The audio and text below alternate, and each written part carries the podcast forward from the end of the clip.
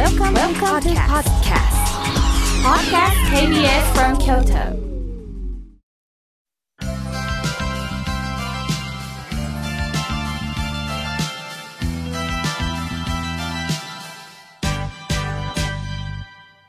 心が笑顔になるには栄養剤が必要です。あなたには心の健康の秘訣、栄養剤はありますかこのコーナーでは心の栄養剤というキーワードをもとに様々なジャンルの方々にゲストにお越しいただきましてゲストの心の健康の秘訣を探っていくコーナーです。今週も先週に引き続きこの方にお話を伺います。三重化学工業株式会社代表取締役社長山川大輔さんです。今日もよろしくお願いいたします。はい、よろしくお願いいたします。いやー、実は、三重化学工業株式会社のお仕事も聞いたんですが、その前にびっくりしたのが、東京で、あの有名なあの雑誌のモデルをなさってた、はい。その方が、今こうして、お父様、おじい様の後を継がれてお仕事をなさってる。その、今主力が保冷剤なんですね。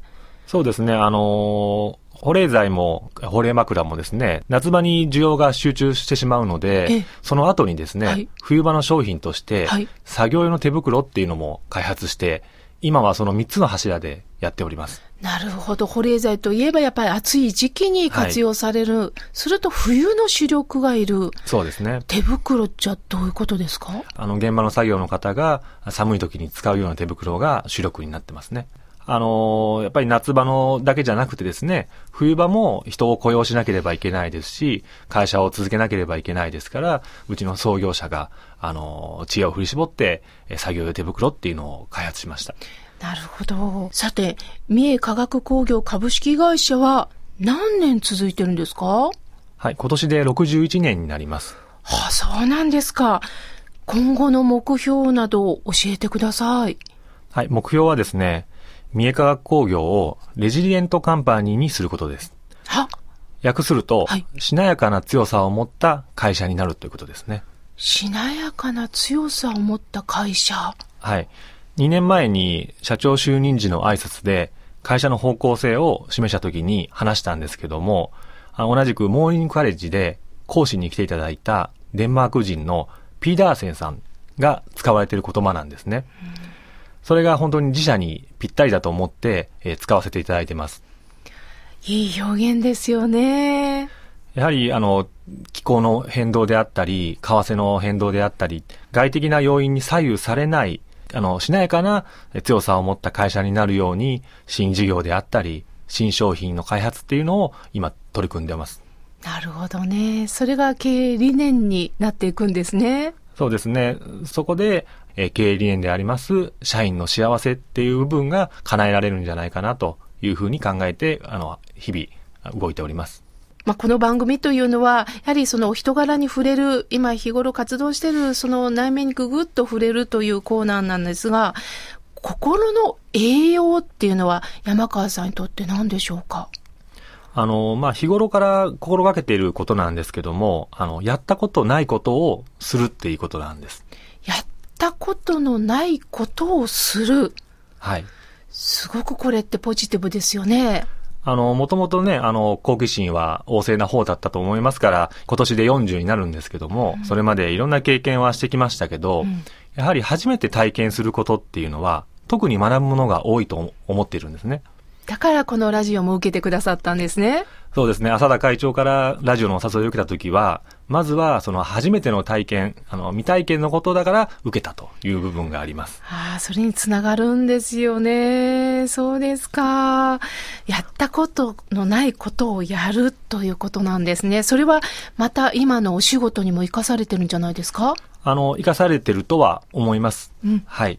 あとは、まあ、あの、他に行ったことないところに行くっていうのも、私の、まあ、やっていること、心がけていることなんですね。なんかゾクッときますね。行ったことのないところに行く。そうですよね。はあ、あの、なるべくこう違った環境に身を置くことによって、外からのこう刺激があるというか、はあ、なるほどね。外からの刺激なんですね。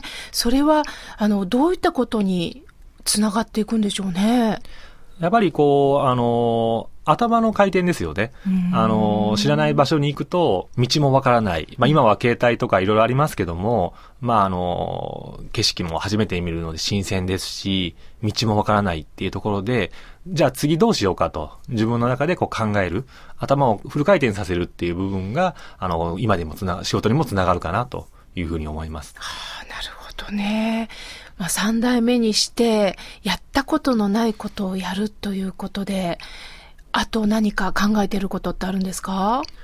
あの、まあ、考えていることといいますか、あの、先日話しました、モーニングカレッジという場所でええ、毎月新しい講師の方から学んだり、はい。えーそれから浅田会長や、あと辻会長もそのメンバーですから、はい経営者の先輩方と話す機会に本当に恵まれていると思いますので、そういったところでいろんな人から学ぶという部分は経験してます。そうですか。なんかあの、お話聞いてるとね、本当に過去いろんなご経験をなさった中で、そして今三代目を、まあ、継いでいかれて、なんかもう常にこれからやるぞという生き生き感をすごく感じるんですが、あの、最後に何か山川さんから一言メッセージありますか？そうですね。私も実行していることですけども、まあ、あの、いろんな変化に挑戦してもらいたいなっていうふうには思います。小さなことからでいいんで、あの、まずは動いてという部分をお伝えしたいですね。そうですよね。人弁に動くって書いて働くって言いますもんね。そうですよねうーん。ですから僕が5年前に行動したからこそ、浅田会長とご縁ができて、で、今日こうやって妙慶さんとお話しする機会がありましたから、やはり最初に動いたからこそだと思うんですね。本当ですね。で、最近好きな言葉に、運はどうより生ずっていう、液境の言葉なんですけどもこれが僕のメモ帳にも、まあ毎年こう、書いてる部分なんですけども、はいやはりこう動かないと、運も縁も得られないって、すごく強く思ってますので、何かこう、おしんどいなって思う時があっても、まずは動いてみるとうんいうのは、あの、心がけた方がいいかもしれないですね。なるほどですね。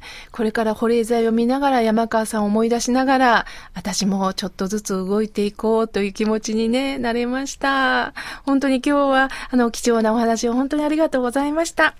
本日のゲストは、三重化学工業株式会社代表取締役社長、山川大輔さんでした。ありがとうございました。ありがとうございました。